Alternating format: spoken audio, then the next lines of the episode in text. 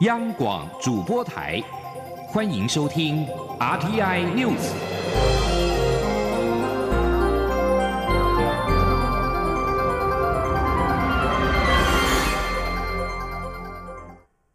各位好，我是主播王玉伟，欢迎收听这节央广主播台提供给您的 RTI News。今天是二零一九年九月二十四号，新闻首先带您关注国际焦点。美国总统川普二十三号在联合国就宗教自由发表演说，驻纽约办事处处长徐立文获邀出席。除了显示台湾促进宗教自由获得肯定，美方也在中国连夺台湾两个友邦之后，借此传达对台湾的支持。第七十四届联合国大会举行期间，川普上午在纽约总部主持全球呼吁保护宗教自由活动，并且发表主题演说，敦促国际社会采取具体行动捍卫宗教自由。徐立文与多国代表到场聆听。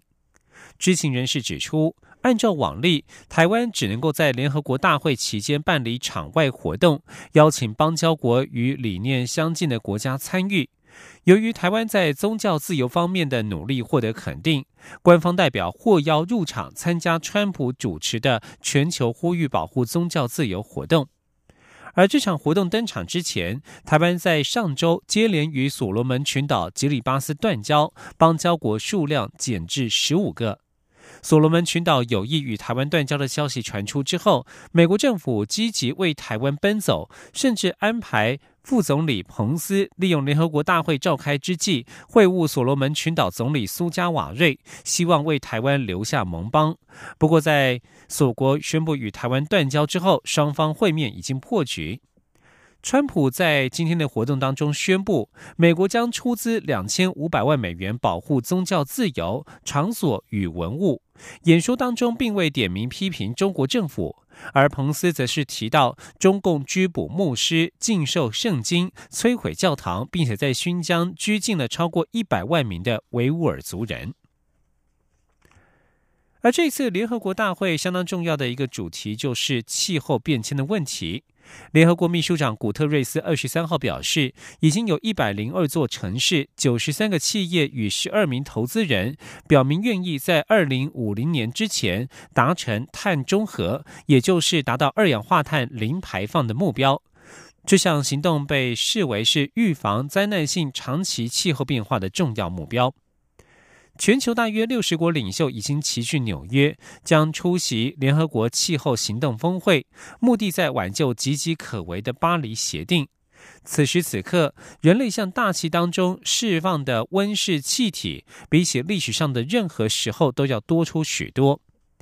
联合国估计，全球为了达到二零二一零零年全球气温设仅上升摄氏一点五度的目标，各国必须将当前减少温室气体排放的努力增加五倍，才渴望将气候变迁控制在科学要求的范围之内。而对于联合国目前针对气候议题的讨论，绿色和平特聘能源专案主任蔡笃卫二十三号受访表示，瑞典少女桑伯格的罢课行动已经带给各国领袖正视气候变迁的压力，因此他们期望这次峰会能够看到各国提出具体的减排行动。同时，他们也呼吁总统候选人应该提出对应气候变迁的相关政见。前林记者肖兆平的采访报道。联合国气候行动峰会二十三号在纽约举行，加上先前发起为气候罢课的十六岁瑞典少女桑伯格的后续效应，使国际社会更加关注气候变迁议题。绿色和平特聘能源专案主任蔡笃卫二十三号受访表示，要求各国在二零二零年后不再使用新的燃煤发电，停止对化石燃料补贴，以及各国对减碳的积极作为，是绿色和平关注本次峰会的焦点。他说：“这些部分我们认为是一些比较实际的行动，然后期望各国在呃能够在之后能够提出更积极的二零二零年的减碳的贡献目标，然后减少未来十年百分之四十五的温室气体排放量等等的这一些，都是各国能够。”宣示他们自己在减排上面的努力。蔡独卫进一步表示，桑伯格的行动已经带给各国领导人政治压力，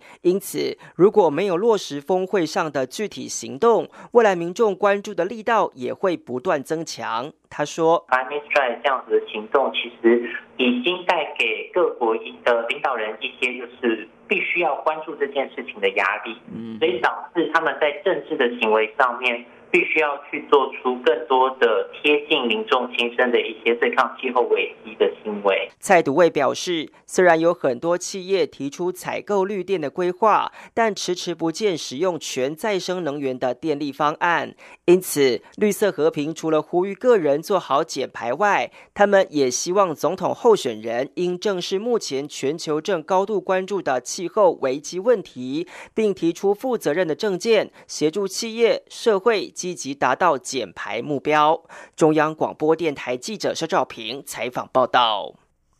关心另外一个国际组织的参与，三年召开一次的国际民航组织 I C O 大会，二十四号在加拿大蒙特楼总部登场。台湾今年仍未获邀。台湾代表团二十二号深夜抵达加拿大蒙特楼，二十三号上午就立即召开国际记者会，向国际诉求台湾参与 I C O 的决心。交通部民用民用航空局副局长何淑平二十三号表示，台湾飞航情报区是全球飞航情报区当中的一块，不可分割。缺乏台湾航空运输的相关资讯，对国际民航组织 ICAO 而言是有缺漏的。何淑平指出，未来一周会与友好国家、友邦与非国际组织航空相关专业人士交流。IQ 大会是每个民航相关机关都会出席的盛会，也是和各国民航机关交流的最好机会。他会借此机会将台湾近年来在飞航管理、飞安与保安等方面的努力与经验让国际了解，同时也希望 IQ 能够重视台湾。驻加拿大台北经济文化代表处代表陈文怡表示，地主国加拿大与其他国家都有支持台湾有意义参与国际组织的相关声明，而加拿大的政府组织、国会议员、智库、媒体也都表达支持台湾参与的正面讯息。他相信这一次已经走到非常靠近门口，下一次就能直接入门。据将焦点转到二零二零选战焦点。针对近来蔡英文总统的博士学位与博士论文所引发的讨论，总统府在二十三号下午举行记者会，提出伦敦政经学院的官方文件，说明总统确实拥有博士学位。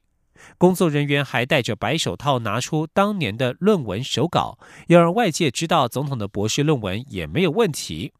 总统府发言人张敦涵强调，总统的论文与博士学位真的假不了。总统府列出所有证据，公开透明，足以让各界检视。前天记者王兆坤的采访报道：总统府向媒体展示伦敦大学一九八四年一月通知博士论文口试通过，二月寄发的博士学位考试合格正式通知书，三月十四号寄发的正式博士学位证书，强调蔡总统确实拥有伦敦政经学院博士学位。总统府发言人黄崇彦表示。这些从校方取得的学生资料，证明总统是经过严谨过程取得博士学位，而这些文件与证书，这些年来还都经过政大、教育部、中选会等机构的严谨验证。黄崇彦指出，伦敦政经学院规定，每位博士生必须缴交论文并通过口试后才取得学位，只是毕业生离校后留在该校的论文保存问题。则是学校自己的事务。总之，总统已决定公开论文，外界可以阅览。黄崇彦说：“为了要鼓励国际贸易法领域的这个研究，总统已经决定要授权国家图书馆将他的博士论文公开公公开阅览，那方便所有有志于国际贸易法研究者来投入相关研究。总统也希望未来可以看到更多更好的相关研究。”总统府同时详细说明外界近来的质疑，包括比较受到关注的论文缺页以及口试委员没有签名等问题。总统府发言人张敦涵指的论文手稿表示，这一份论文经过三十几年与无数次翻印，或许在过程中有所疏漏，但现在已经要授权国家图书馆各界就可以在网络上阅览。而口试委员签名的问题，张敦涵说，各国各校有不同做法。伦敦政经学院的做法是，口试委员不需要在论文上签名，而且如果再去查阅一九八零年代的英国博士论文，许多也同样没有口试委员的签名。还有就是质疑内文出现许多手写修改痕迹。张敦涵表示，三十六年前没有文书编辑软体。这份论文手稿是用打字机一页一页打出来，手写并涂改是自然不过的事情。外界如果以现在的环境来推论三十六年前的做法，当然会有逻辑上的谬误。黄崇彦表示，正在洽询国家图书馆，希望在最短的时间内让大家可以看到总统的论文。中央广播电台记者王兆坤台北采访报道。针对蔡英文总统的博士学位议题，前大法官刘铁珍也发表亲笔公开信，表示他担任正大法律系主任时，亲自面谈检视蔡英文的博士毕业证书及论文之后，才聘请蔡英文担任客座副教授。亲笔信当中提到，蔡总统毕业自英美名校，论文内容充实新颖，参考资料丰富，符合当时校方极为欠缺之国际贸易法及经济法师资条件。高龄八十一岁的刘铁珍是台湾法学家，在一九八五年至两千零三年曾经担任司法院大法官。而在国民党总统参选人韩国瑜的最近的市政表现方面。高雄市长韩国瑜去年在竞选时曾经提到，在太平岛开采石油，要求高雄市政府一定要分一杯羹。韩国瑜在二十三号向议会说明年度预算编列情形时，民进党议员高敏玲质疑没有看见挖石油的预算，遭到韩国瑜反击说挖石油是谁说的？高雄市政府新闻局则强调，韩国瑜所想要强调的是，如果未来真的开放太平岛开采石油，中央应该修法，让所属地方政府可以分配到权利金，增加地方税收。前天央广记者刘品熙的采访报道。高雄市长韩国瑜去年竞选时，曾在电视政见辩论会上提到在太平岛开采石油的构想。他当时表示，经济部核准中油公司两度到太平岛海域探勘石油。他念兹在兹，高雄市未来的债务该如何解决？既然太平岛隶属高雄市旗津区，如果有朝一日太平岛开采石油，高雄市政府一定要分一杯羹。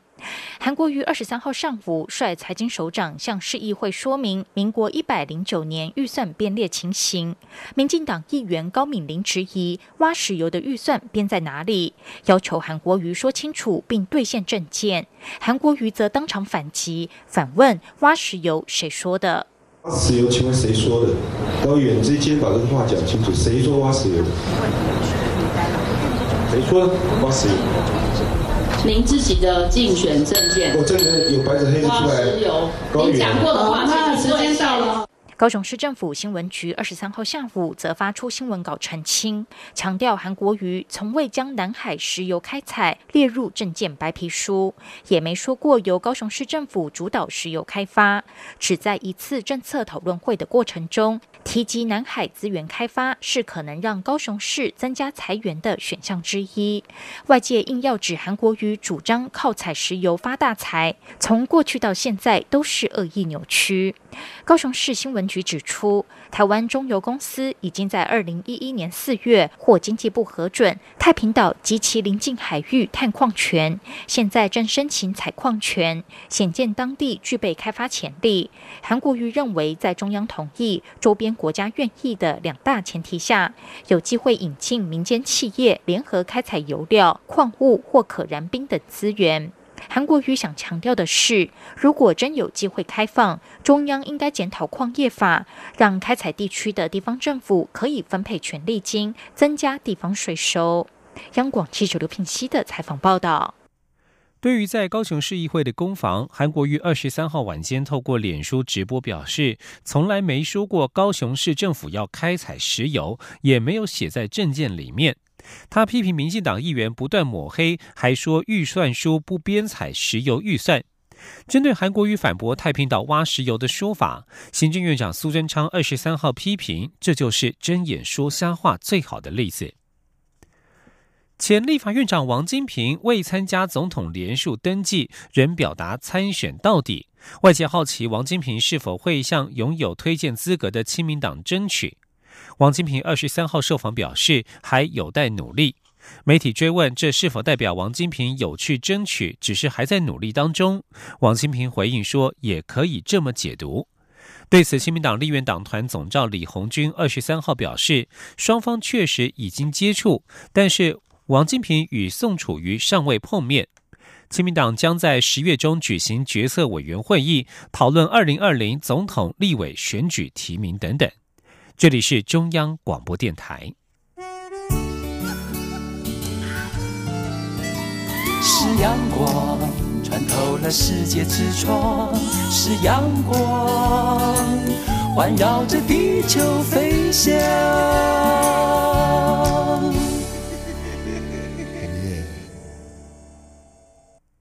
各位好，我是主播王玉伟，欢迎继续收听新闻。焦点来到立法院。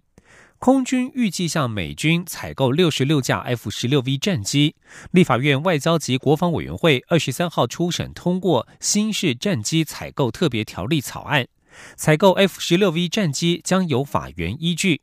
全案在交付院会审查之前，仍需经党团协商。前年记者郑林的采访报道。国防部在新式战机采购特别条例草案说明中提及，我国现役三型主力战机中，IDF 金国号及 F 十六型战机已进行相关性能提升，幻象两千战机将借服役受旗，面临中国大陆军事现代化跳跃式成长，预判在民国一百一十六年，我空军现有机队将渐失优势，因此为提升空军整体战力，确保台海空防安全，有必要采购 F 十六 V 新式战机。立法院外交国防。委员会二十三号初审通过新式战机采购特别条例草案，明定采购所需经费上限为新台币两千五百亿元，以特别预算方式编列。参与审查的民进党立委王定宇则提出修正动议，要求将汇率变动列入考量。因为汇率的因素，我们必须考虑在内。汇率不是价值或价格的问题，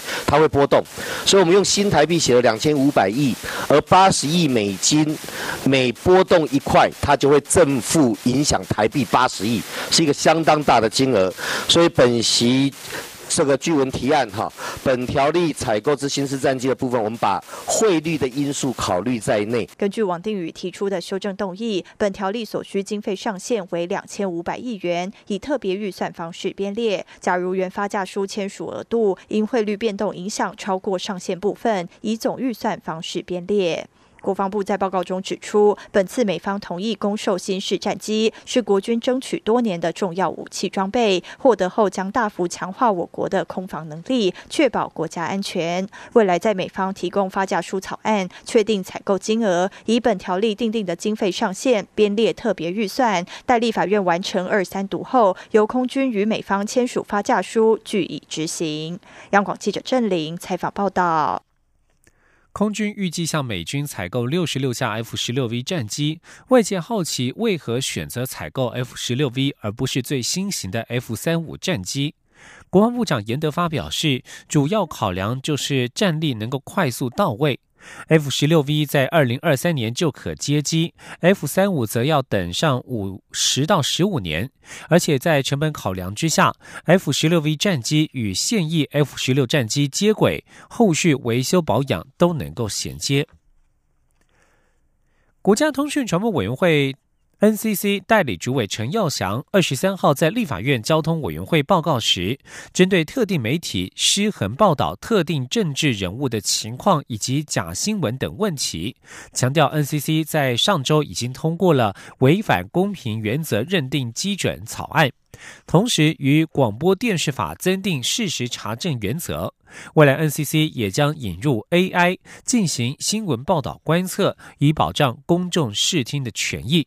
前听央广记者吴丽君的采访报道。行政院长苏贞昌今年三月十七号因为假新闻事件怒批 NCC，谁都管不到他，他也什么都不管，随即导致当时的 NCC 主委詹廷仪请辞下台，由另一名 NCC 委员陈耀祥代理主委。陈耀祥二十三号首度赴立法院交通委员会进行业务报告时，就针对去年九合一大选以来假新闻泛滥以及特定。媒体失衡报道特定政治人物的情况，强调 NCC 已针对新闻媒体增订事实查证及公平原则的处理要点。陈耀祥指出，由于广电三法中的卫星广播电视法已于二零一六年纳入制播新闻违反事实查证原则致损害公共利益的规范，为广播电视法并无相关规定，因此除于广电法增订事实查证规范外，NCC 委员会也于日前审议通过违反公平原则认定基准草案。陈耀祥说：“所以关于事实查证的部分呢，目前在卫管里面有，但是在广电法里面欠缺，所以已经提请大院啊来审议广播电视法增订这个事实查证的相关规范。另外呢，包括协助电视媒体建立事实查证自律规范的机制，还有严定。”卫星频道节目公益事业直播新闻及评论违反公平原则认定基准啊，这是一个草案，也是上礼拜刚通过的一个草案，现在目前在办理说明会当中。此外，NCC 也分别在今年三月、五月及七月公布电视新闻报道观测的统计，并依法开罚未善尽查证之责及失衡报道的媒体。结果显示，相关情况确有改善，只是 NCC 并不满意。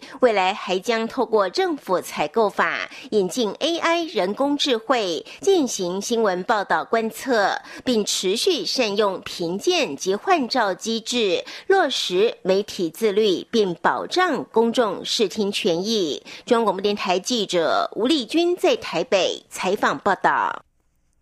看电视新闻的明辨事实的真伪，看戏剧节目或许就比较轻松一点。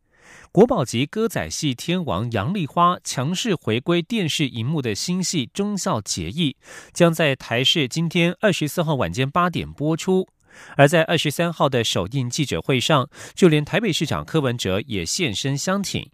杨丽花希望借由他的带头领军，提供歌仔戏人才发挥的舞台，也让大家看见台湾歌仔戏文化之美。今天央广记者江昭伦的采访报道。暌违十六年，台湾歌仔戏天王杨丽花终于要再度现身荧光幕与观众见面了。台视八点档歌仔戏大戏《忠孝节义》由杨丽花领军，陈雅兰、纪宝如、叶丽娜、陈怡贞等人参与演出。从筹备制作到完成，前后耗时五年。除了有文化部旗舰计划补助、企业支持，杨丽花自己更自掏腰包，只为求好心切。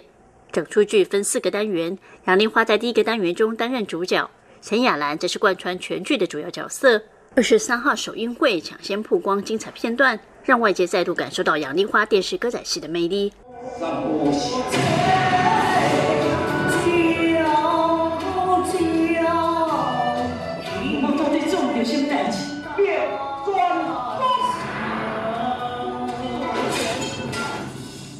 这么多年没和观众见面，杨丽花说自己心情很开心，激动到都快哭了。他也希望借由这次的机会，让大家更重视源自台湾本土的歌仔戏文化，也借此让年轻一代有更多挥洒的空间。杨丽花说：“我就是带头啊，带头出来啊，大家都真支持啊，希望大家都是安尼继续支持歌戏。带头就是和所有的歌戏的人，大家嘛较有机会，你了解嘛？啊，唔通无去，无去，我感觉足可惜。这正正咱台湾文化。”担任执行制作人的陈雅兰，不止目前有吃重演出，幕后许多行政工作也都要一肩扛起。想到过程之辛苦，陈雅兰也忍不住掉泪。不过，最让她感到骄傲的，就是忠孝节义不是只固守传统，更加入创新科技，结合电脑动画、视觉特效，让歌仔戏更与时俱进。陈雅兰说：“这次呢，可以说全面的与时俱进，也与现代最高规格的电脑动画啊一起合作。”那我们虽然以前没有跟动画合作过，但是因为我们呃有动画导演，所以呢，在这方面其实并没有那么的困难呐。呃，我想他想要做精致，我们就大家的事前工作要做得很足，哦，所以我们的前置工作大概有两年的时间。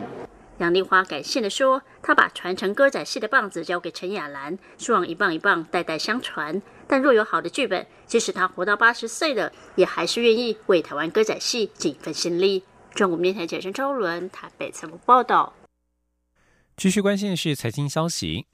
经济部在二十三号公布了八月份批发、零售、餐饮营收统计，其中零售业及餐饮业营收创下历年同期新高。经济部指出，目前内需稳健成长，其中零售业走势逐步往上，而餐饮业更是在外送平台的带动之下，营收成长表现亮眼。两者全年营收皆渴望呈现正成长。至于批发业，则是因为与外贸联动，在贸易战冲击持续之下，今年的营收恐难翻红。今天央广记者谢嘉欣的采访报道。与外贸联动性高的批发业，今年持续受到美中贸易战冲击，营收起起伏伏。八月因面板、笔电销售减少及记忆体等电子零组件价格滑落，拖累机械器具批发表现，使得整体批发业营收仅新台币八千七百九十四亿元，年减百分之五点七。今年累计至八月，年减百分之三点一。经济部预期，在贸易战僵局未解下，批发业九月恐持续衰退，年减幅上看百分之五，第四季也不会太乐观，全年恐难回到正成长。相较于外贸的疲软，内需则呈现稳健成长。零售、餐饮营收八月同创历年同月新高。零售业八月营收三千零八十八亿元，年增百分之四点五，主要是百货新商场加入营运、改装效应及促销，加上超市、量贩店适逢中元节采购旺季，还有电动机车持续热销所致。累计一到八月零售业营收年增百分之二点七，有逐步往上走的趋势。未来虽可能有陆客限缩的变。数，但业者已有经验，转向开发其他国家客源，加上业者的强力促销及不断提升服务，经济部预期全年有望正成长。经济部统计处副处长王淑娟说：“九月份开始就有百货周年庆，就是。”一整年的那个购物的最大的旺季要开始启动，那另外十月份又有新的百货商场要加入营运，业者的强力促销以及不断的提升他们的一个服务竞争能力之下，渴望会在刺激消费的力道出来。餐饮方面，受惠于暑假旅游旺季、父亲节与七夕档期商机，八月营收七百二十二亿元，年增百分之五点七。经济部表示，餐饮今年一到八月营收平均年增百分之五，除了与业者不断推新商品、拓点刺激消费有关之外，还有跨业合作挹注营收，尤其是外送平台。经济部询问代表性餐饮业者，多数皆回应外送平台确实有助于营收表现，使得餐饮持续畅旺，成长动能持续，全年应会交出正成长的成绩单。中央广播电台记者谢嘉欣采访报道。继续关心国际消息，英国老牌旅游业者汤马斯库克集团突然宣告破产，向他们购买套装行程的消费者有空中旅游业者执照保障护身，可以避免损失。根据一项基于欧盟指导方针制定的规定，英国旅游业者依法必须持有空中旅游业者执照 （ATOL）。该计划由英国民航局负责管理。凡是购买机加酒全包行程的消费者将受到保障。尽管英国可能在十月底脱离欧盟，英国以及其他欧洲旅客都受到这项计划的保障。英国民航局已经承诺将竭尽一切，把滞留海外超过十五万名的英国旅客带回国。这将是英国自从二次世界大战以来最大规模的人员撤回行动。目前正在度假的汤马斯库克套装行程的客户可以继续完成行程，但是搭乘不同航空公司的飞机返国。英国交通部预估撤回旅客行动的费用约一亿英镑，约合新台币三十九亿元。而指向汤马斯库克购买机票的旅客，则是不在这项保障范围之内，但是他们可以向信用卡公司或保险公司寻求退费。以上新闻由王玉伟编辑播报，这里是中央广播电台台湾之音。